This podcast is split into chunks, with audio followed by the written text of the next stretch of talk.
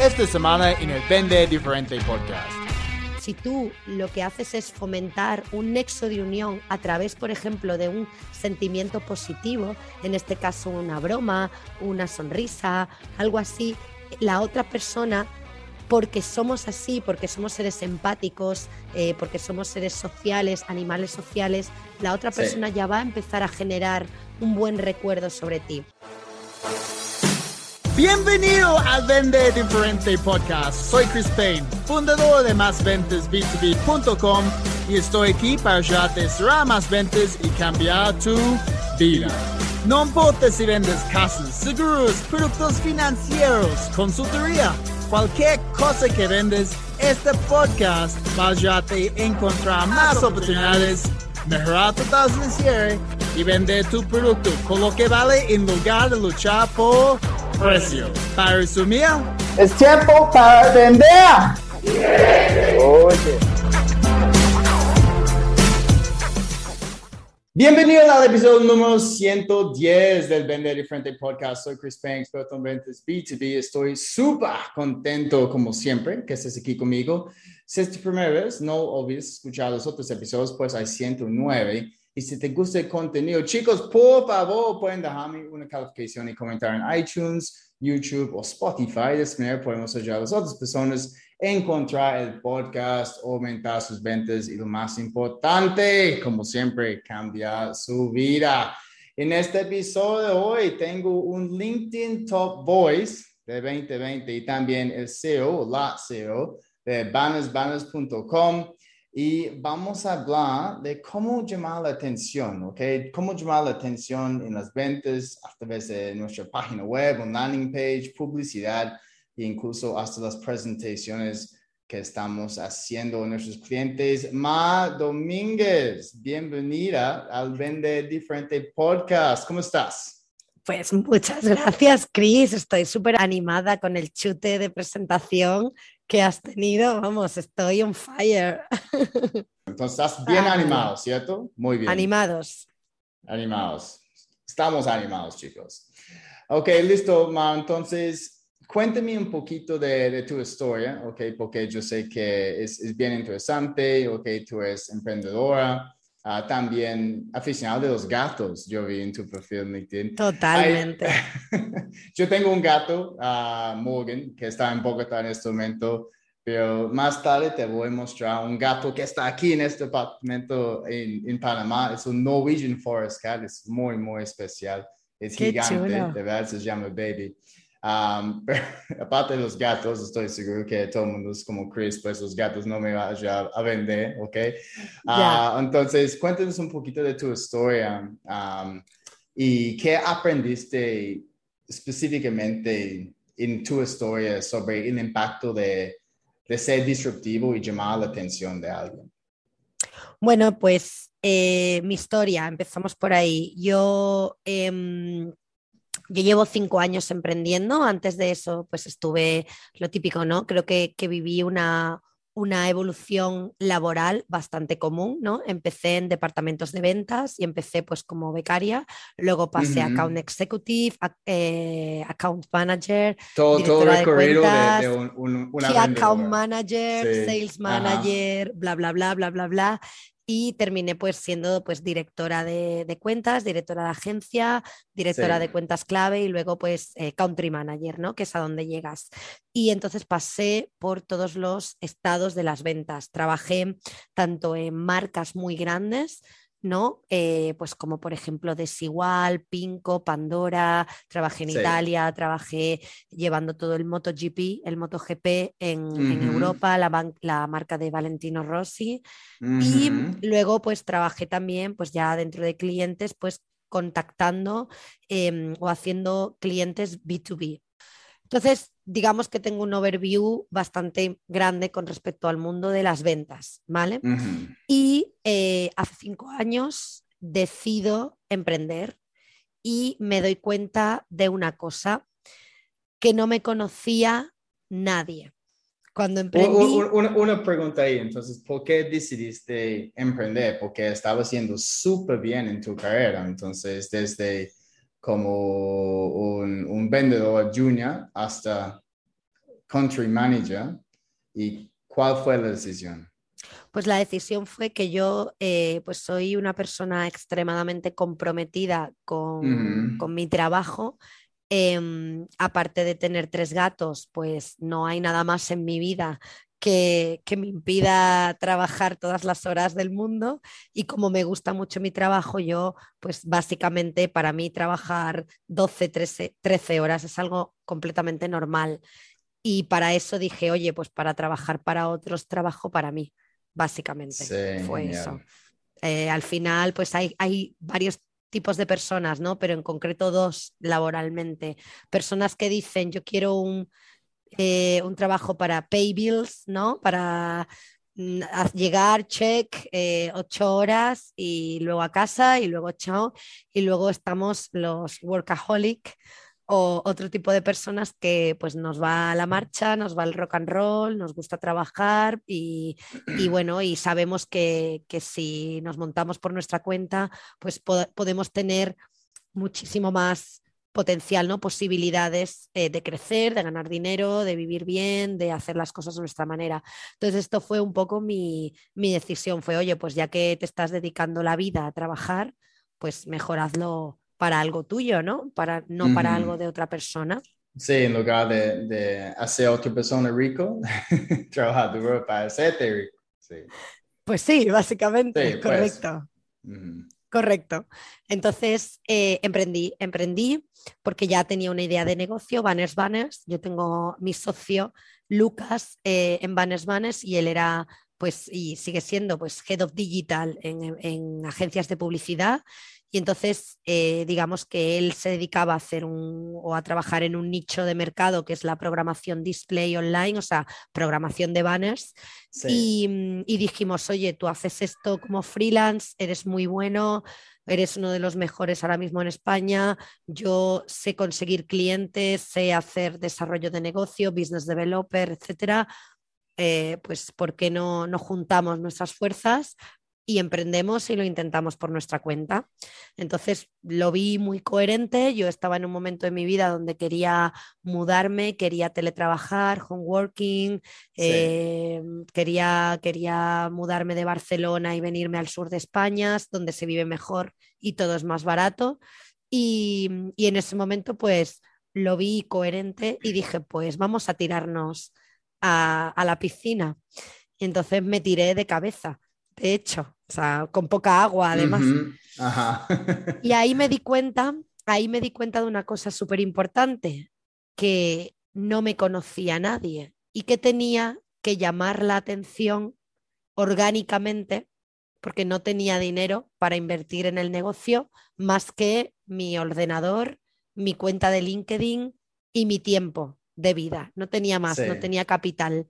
Entonces, Es, decir, no, no tenía una marca personal en este momento. no, No. No, no tenía nada. Tenía, tenía un perfil de LinkedIn, un ordenador y, y entonces, ganas. entonces tenías que llamar la atención, empezar. Exacto. Por- Porque hay, sí, obviamente muchas personas escuchando en este momento pueden estar en esta misma posición, ¿ok? Una trayectoria muy, muy grande, ¿ok? Desde eh, principiante en hasta country manager, ah, y ya están pensando, ok, yo quiero emprender, pero tampoco tienen una marca, una marca personal, ¿ok? No conocen mucha gente. Entonces, ya hay, hay gente escuchando marca, están están donde tú estabas. Y ellos quieren saber, ok, pues he visto algunos ah, cursos ah, de marca personal. Yo he tenido otras personas en este podcast. Hemos hablado mucho de LinkedIn, ok, de, de cómo desarrollar una marca B2B, ok, cómo am, llamar la atención de, de nuestro perfil, ok, ah, de LinkedIn, cuáles son los puntos más importantes. Pero ¿qué viste en este cambio? Ok, entonces ya llegaste al, al momento de, ok, ser emprendedora, ok, nadie te conocía. ¿Qué pasos específicos hiciste para empezar a llamar la atención de, de tu público? Bueno, pues hice dos cosas. Em, la primera, generar una estrategia de ventas outbound, es decir, prospección comercial, puerta fría, llamé, llamaba a puertas. Entonces, lo que hice fue generar todo un funnel de ventas eh, Ah, no automatizado, porque yo en ese momento no automatizaba, lo hacía, lo hacía todo con mi perfil de LinkedIn.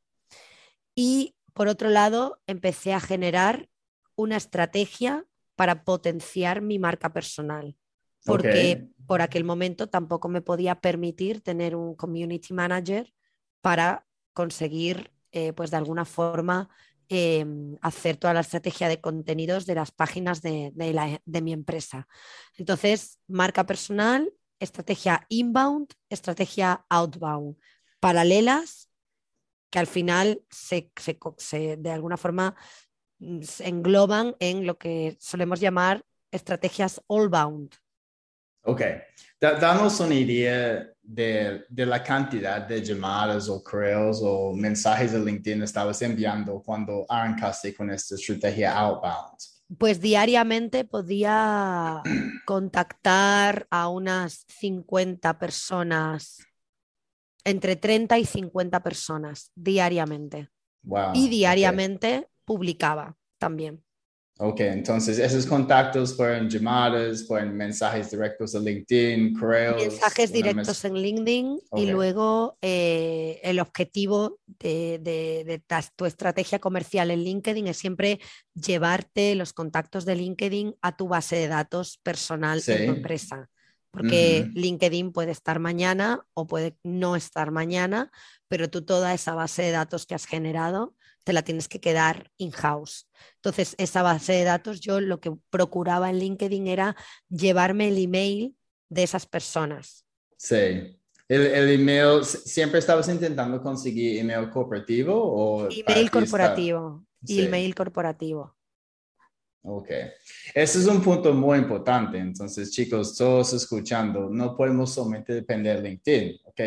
Tal vez pensamos que LinkedIn va a estar ahí para siempre, ¿cierto? Pero no sabemos, de verdad no sabemos. Sa- ¿Sabes lo que vamos a tener para siempre? Es nuestra lista de correos electrónicos.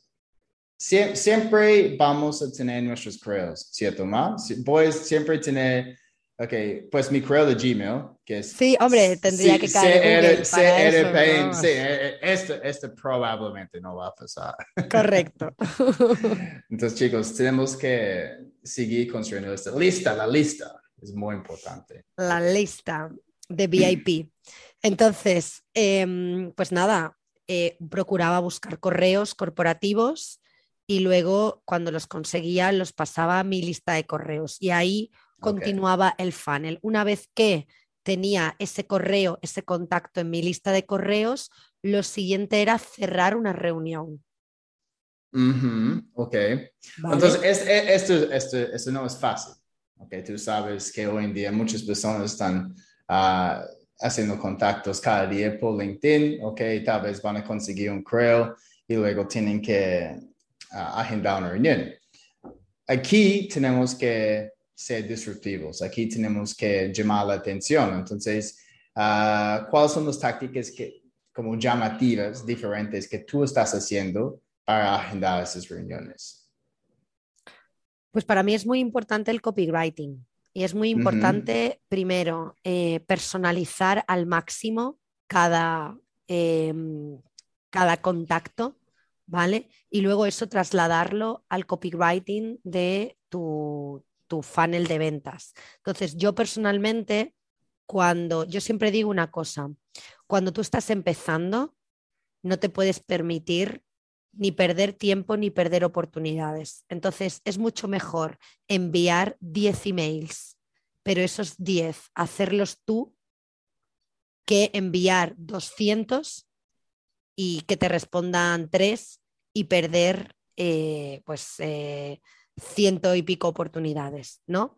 Entonces, al final, yo lo que hacía era, me informaba muy bien de quién era mi buyer persona, de quién era mi decision maker dentro de esas empresas y luego personalizaba mucho el, el correo. Lo personalizaba con, oye, sé que estáis haciendo tal cosa, que estáis trabajando con tal marca, sé que tenéis dentro del equipo tantos programadores o no tenéis programadores o mira que estoy ofreciendo esto porque te puedes ahorrar un 20% en la programación si la externalizas conmigo y te puedes agenciar un tanto dentro de tu empresa. Es decir, yo personalizaba al máximo esos mensajes para entender qué mensajes eran más impactantes y cuáles me generaban una mayor respuesta. Pero todo esto lo hacía personalmente y manualmente. ¿Por qué? Porque yo, pese a que soy muy joven, soy un poco old school.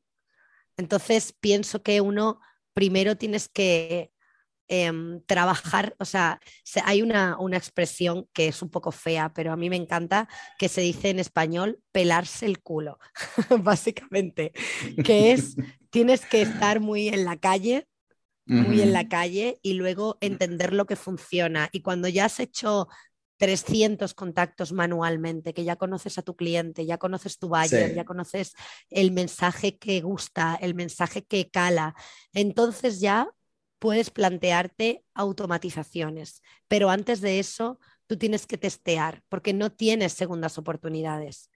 Normalmente cuando emprendes, a no ser que seas hijo o hija de un millonario y estés emprendiendo porque estés aburrido, normalmente no tienes dos, dos oportunidades, tienes una. Entonces yo prefiero fallar por haber intentado absolutamente todo y haberlo hecho yo que fallar por haber automatizado mal. O sea, no me lo podría permitir. Entonces, eh, el copywriting, conocer tu buyer persona, conocer a tu decision maker dentro de las organizaciones, trabajar muy bien un copywriting directo, personalizado, hablando de tú a tú, yendo a los pain points del cliente.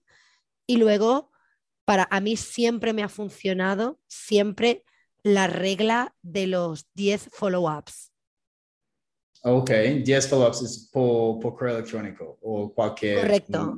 Ok. 10 follow-ups por correo electrónico. Entonces, eh, hay un artículo de hace tiempo de Harvard Business Review donde dice que aproximadamente el 50% de tu competencia se rinde antes del cuarto mensaje, del cuarto eh, email. Y hay otra, hay otra, otra. Yo, yo, yo, yo he visto estadísticas diciendo que es mayor, como más del 70% se rinde después de, de, cuatro correo electrónico. puede pues después del cuarto, puede ser más. Luego no te contestan, o sea, dicen que más del 60% de tus clientes potenciales no te contestan hasta el sexto mensaje. Entonces, quiere decir que para el número 7 eh, solo estáis, solo está el 20% de tu competencia más o menos activo. Entonces, Quiere decir que si tú para conseguir una respuesta del cliente tienes que hacer seis mensajes, quiere decir que todos los que has hecho anteriormente simplemente te van acercando al sí. tienes algún truco para nosotros en cómo conseguir el correo cooperativo de, de, esas personas? Porque sabemos en LinkedIn, obviamente muchas personas tienen un correo ahí vinculado, pero su correo Gmail, su correo Hotmail. Um, el Gmail y el Hotmail a mí no me interesa. Sí, porque entonces, entonces, pues obviamente, para eso es lo que hay, ¿ok? Entonces, tú tienes que sacar su correo cooperativo. ¿Qué haces? Pues hay dos, hay, eh, dos, hay dos herramientas muy buenas que son, por un lado, eh, Find That Lead y por otro lado, Hunter. Concretamente, Find That Lead tiene una extensión en Chrome que tú cuando abres el perfil de LinkedIn de la persona, Find That Lead te saca el email corporativo de esa persona.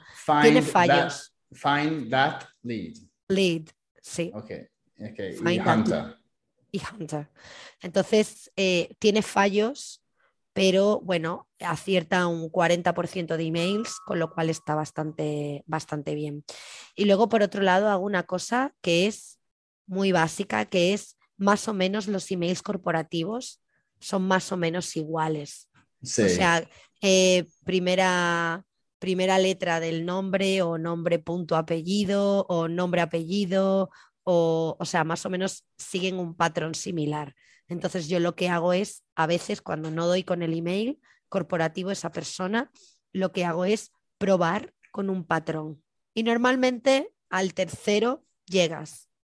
Sí, pues tú puedes conseguir, creo, cooperativo de, de solamente una persona dentro de la empresa. Este no es el contacto que buscas, pero al menos si tú tienes este creo, pues ya tienes el patrón. ¿cierto? También, también, Ok, efectivamente.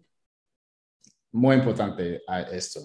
Y entonces, cuando, cuando tienes los leads, ok, y, y tienes como tu base de datos y estás enviando correos, ya estás automatizando este proceso, ¿cierto? No, no, ¿Ahora yo, no? auto, no, yo automatizo cuando ya he tenido una reunión o una respuesta.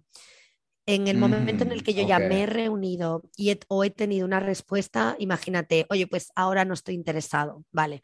Pues entonces ese momento ya entra a mi base de datos de HubSpot o de, o de la base donde tengas el Que, CRM. tu, tu CRM que estás usando. Sí, tu CRM. Entonces, ahí ya yo lo que hago es, tengo una estrategia de email marketing para mantenerme en el top of mind de mi cliente, que es que mi cliente se acuerde de mí cuando tenga la necesidad mía. ¿Cómo hago eso? Pues yo hago, personalmente yo, hago una newsletter o dos mensuales, no más, porque a mí no me gusta, como se dice en mi tierra, dar el coñazo. Entonces, a mí no me gusta estar con newsletters constantes, me gusta una newsletter de calidad. ¿no? Slow, slow marketing, que es una newsletter de calidad con cosas interesantes Sí. y luego no te molesto más hasta el mes que viene. Esto a mí me posibilita estar en el top of mind de mis clientes. Cuando mis clientes tienen la necesidad de contratar mi servicio, ellos ya se van a acordar de mí, porque yo todos los meses les hago un recordatorio a modo de newsletter. Pero luego tienes como en tu, en tu base de datos de clientes, tienes como tus clientes ABC, ¿no? Pues tus clientes A, que son key accounts, Sí. esos de vez en cuando les vas haciendo un contacto tú personal. ¿No? No ¿Cuán- solamente. cuán- cuán- ¿Cuántos clientes tienes en este A-list de, de prospectos? Porque yo sé que muchas personas me han preguntado por esto. Pues te- yo te- puedo tener unos 200, 300 clientes de prospectos. Ok, entonces para que todo el mundo lo entienda, porque este puede ser nuevo para varias personas escuchando, ah, más está diciendo, hay, hay tres como listas, A, B, C. A son nuestros, los clientes de nuestros Top, sueños, top top, top, son, son empresas grandes, ah, entonces queremos invertir un poquito más tiempo trabajando en, en secuencias con ellos, ¿ok? Todo debe ser más personalizado. Me imagino más si tú vas a empezar a automatizar un proceso, vas a hacer esto en tu lista de, de clientes C, como third tier, como decimos Correcto. en inglés. Exacto, Correcto. porque con- con- son clientes que tal vez no son el perfil ideal, pero son, son empresas con quien podemos trabajar, ¿ok? Podemos Correcto. ayudar a ellos. Pero no está tan mal si quemamos algunos leads por error, porque pues no, no es nuestro premium list. Correcto, Sí. correcto, 100%. Ok, entonces también chicos, debemos estar trabajando en, en separar las listas, ok, en, en empezar a tener categorías de first, second y third tier clients. Correcto. Listo, bien. entonces Ma, ya tenemos una reunión, ok, ¿qué haces diferente? Pues- ¿Cómo llamas la atención? Pues hago un show. Ajá, un show, ¿qué es un show? Un show es, tien- tienes que entretener. danos un ejemplo, ok. Un show tienes que entretener. Por ejemplo, yo en mis presentaciones comerciales eh, siempre trabajo mucho, eh, siempre hablo de dos cosas que para mí son fundamentales. Las personas que van a formar parte del proyecto Ujú. y intento siempre hacer reír. Siempre. eh, eh, es- esto no es fácil. Ok, a, No. a veces yo, a ve- ok, algunas personas pues no, no se sienten cómodos intentando contar un chiste o, o sacar una, una, una risa de su prospecto. Y algunos prospectos están ahí conectados así como súper serios. Y, y- y a veces no, no sabemos, entonces ese es un Bueno, buen pero punto. entonces ¿Qué, qué- no qué mi- haces? ¿Qué- Entonces haces? ese no es mi cliente ideal. Ujú, Entonces ok. ese cliente yo no lo quiero. Aunque sea, imagínate, el CEO de Coca-Cola. Sí. Wow, súper cliente, ¿no? Pero es un rancio.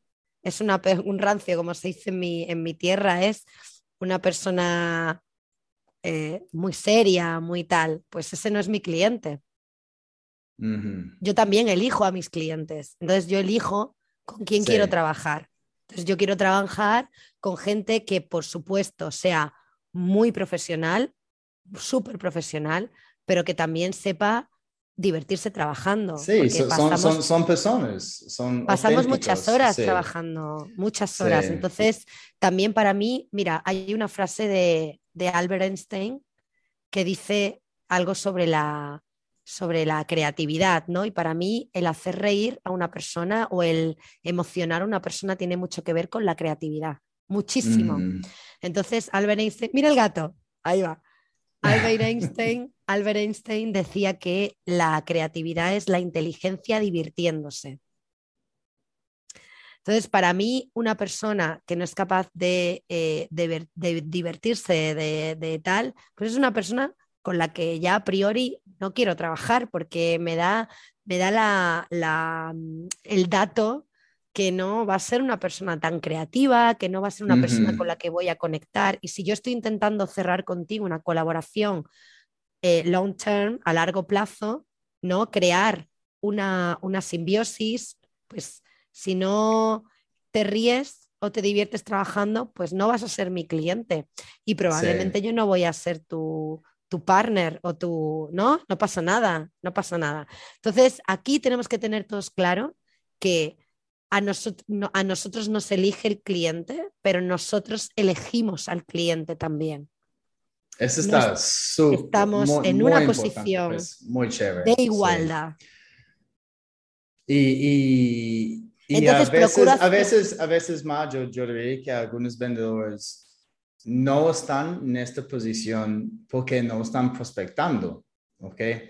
Ah, y cuando la gente no está prospectando, tal vez tienen una oportunidad para lograr cuota de- del mes y es con alguien que es un poquito grosero, pero ellos están pensando, ah, pues es que tengo que cerrar su negocio no queremos estar en esta posición. A mí me gustaría decir a alguien, mira, me gustaría trabajar contigo, pero no tengo que trabajar contigo porque tengo otras oportunidades. Entonces, todo comienza desde esta prospección que tú estás haciendo cada día, ¿ok? Cuando me dijiste estabas haciendo 30, 50 contactos por día, ok, Eso, eso es un montón.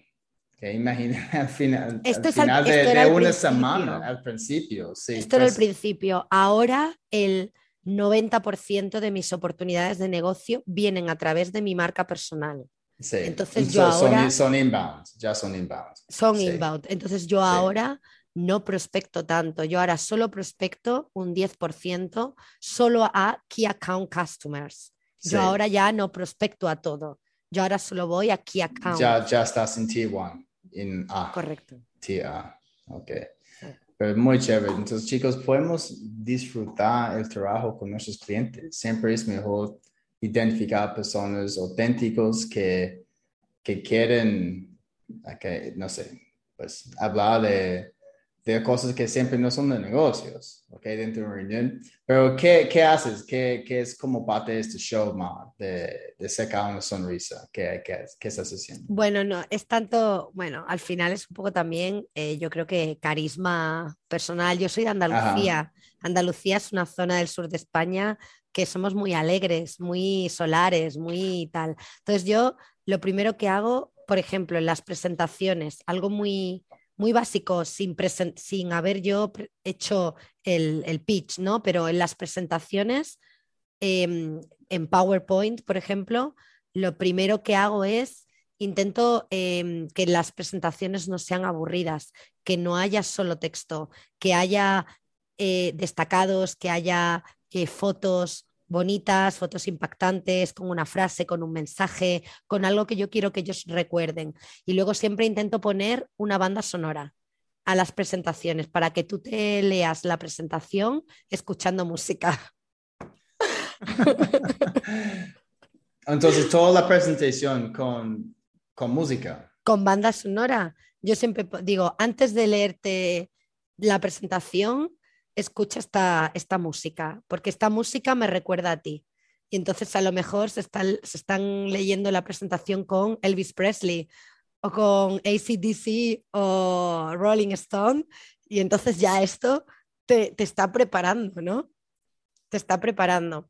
Y luego jugamos mucho con, el, con, los, eh, los con las frases, como por ejemplo, mira, aquí justo estás viendo que tengo un what the fuck. Ajá, What the sí. What the fuck, eh, tú sabes que facts son preguntas frecuentes. Frequently asked questions. Frequently sí. asked questions. Sí. Exacto, pues what the fuck al final es la forma en la que yo pongo al final de todas mis presentaciones, pongo las what the fuck para los clientes, es decir, preguntas frecuentes que tienen mis clientes, ¿no? Tipo, oye, pues, ¿cuándo empezamos? ¿Cuáles son los próximos pasos? Eh, ¿Cuál es tal? Pues las what the fuck, ya solo con este título, mis clientes se ríen. Porque haces el juego creativo, ¿no? Al final yo vendo Sí. creatividad. Entonces, para vender creatividad, lo primero que tengo es que demostrar que soy creativa. Y demostrar que soy creativa es desde la presentación, desde, desde la primera slide. Si no, te vendo creatividad, imagínate, y soy un muermo, soy un, Sí. un muerto. Nadie me va a comprar. Tien- Tienes que ser 100% congruente con lo que estás haciendo y lo que estás ah, ofreciendo. Am, pero muy chévere para ti porque estás vendiendo creatividad, pero ¿qué tal para los vendedores escuchando ese momento pensando, pues yo vendo servicios financieros? por ejemplo, ¿no? Entonces, yo le, le que es, eh, puede ser, mira, yo trabajo con, llevándole la estrategia de contenidos a los sectores más aburridos del planeta. O sea, por ejemplo, eh, ciberseguridad. Trabajamos con, con sectores ciberseguridad, ¿no? Entonces, Trabajamos pero- con- entonces, ¿tú recomendarías para alguien de este sector de ciberseguridad dentro de una presentación aplicar música, por ejemplo, en, en la presentación? ¿no? Pero sí, por ejemplo, pues a lo mejor recomendaría, mira, los seres humanos, eh, lo primero que aprendemos a hacer cuando somos bebés, tal y como salimos de la barriga de nuestra madre, uno de los primeros gestos que salen naturales en el ser humano es la sonrisa. Tú ves a bebés y de las pri- lo primero que hacen los bebés son dos cosas. Bueno, tres. Caca, caca y pis, llorar Llorar y, y, y sonreír. reír. Eh, sí, reír, sí. Esto es innato en el ser humano porque somos seres sociales. Y entonces la sonrisa, la gestualidad de la cara, lo que nos ayuda a conectarnos con otros seres humanos porque somos animales sociales. Siempre, siempre, siempre, en, si tú lo que haces es fomentar un nexo de unión a través, por ejemplo, de un sentimiento positivo, en este caso una broma, una sonrisa, algo así, la otra persona, porque somos así, porque somos seres empáticos, eh, porque somos seres sociales, animales sociales, la otra Sí. persona ya va a empezar a generar un buen recuerdo sobre ti. Por ejemplo, a lo mejor tú no puedes contar un chiste en una presentación, pero sí que puedes hacer un meme de, de, algo específico del sector, ¿no?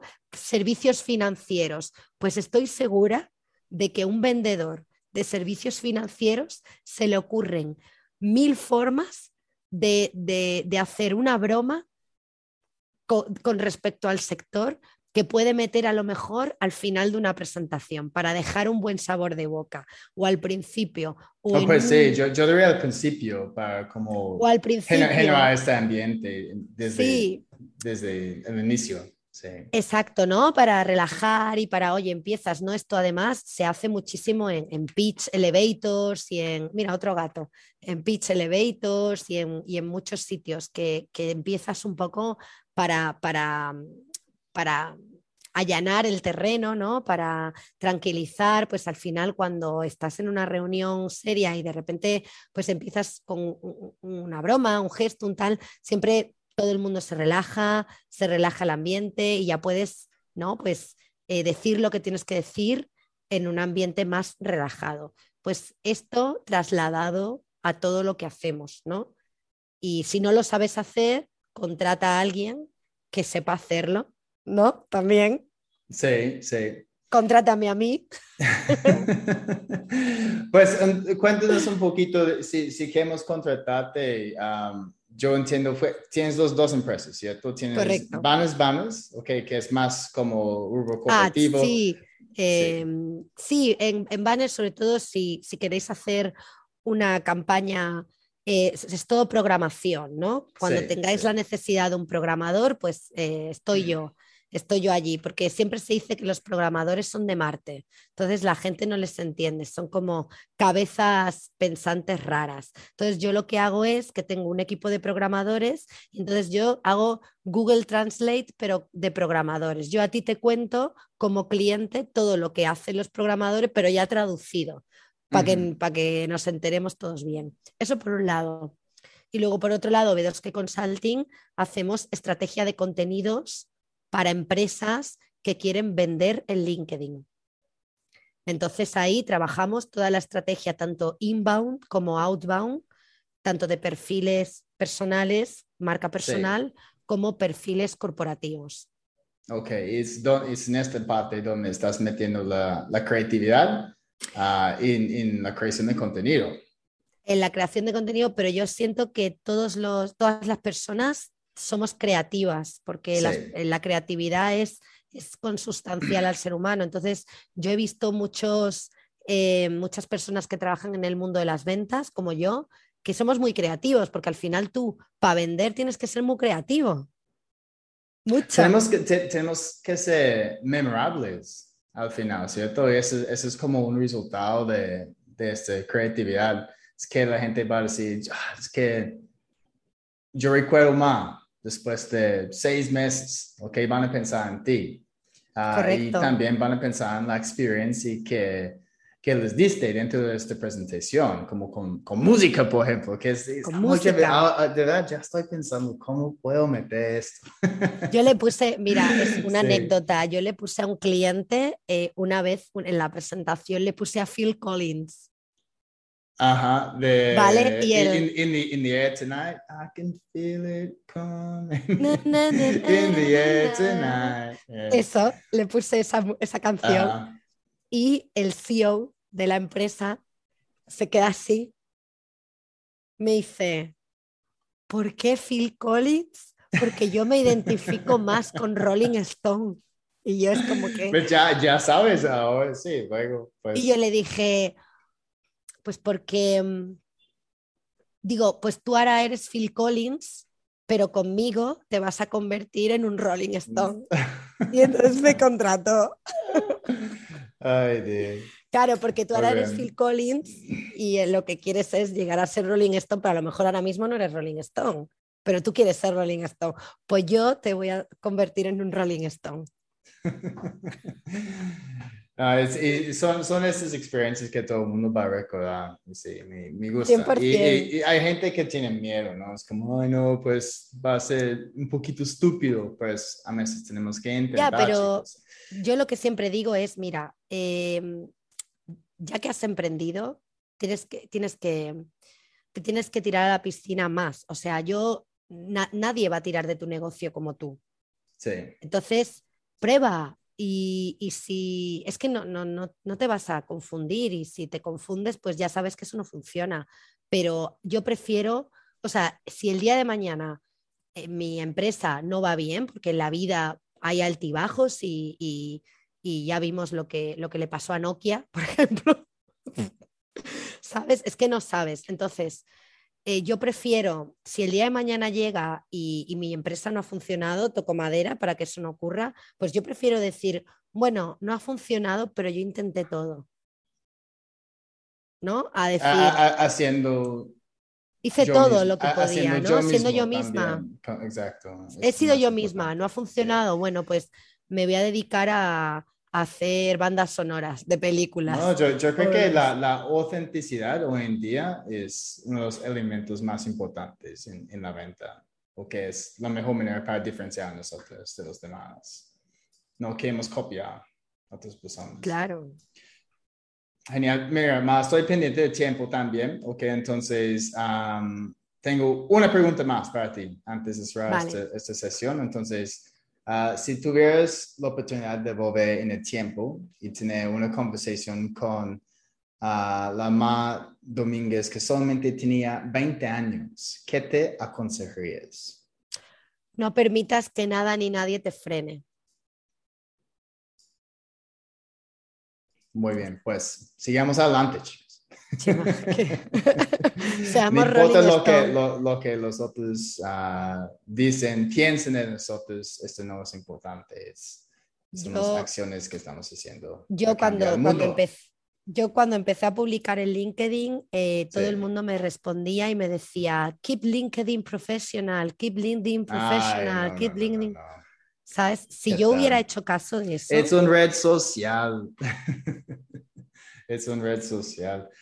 ¿Sabes qué? Cada, cada viernes yo publico un meme, un meme sobre algo de los ventas. Y los memes siempre tienen más interacciones que, que otro contenido que estoy publicando, que puede ser como un episodio de podcast, algo así. Pero los memes, la gente le gusta. Me encanta. Claro.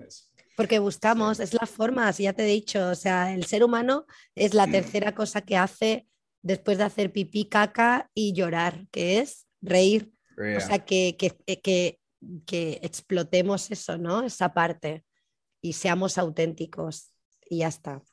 Y no seamos es. Phil Collins, seamos Rolling Stone. Rolling Stones. Pues tal vez hay gente que le gusta Phil Collins también. También, también. Especialmente, él, estaba en, ah, en Hangover. Esta canción estaba en Hangover. Ya es Correcto. muy- muy- muy. Listo. Pues muchas gracias, Ma, por estar aquí con nosotros. Ah, un episodio bien, bien creativo. Me encanta.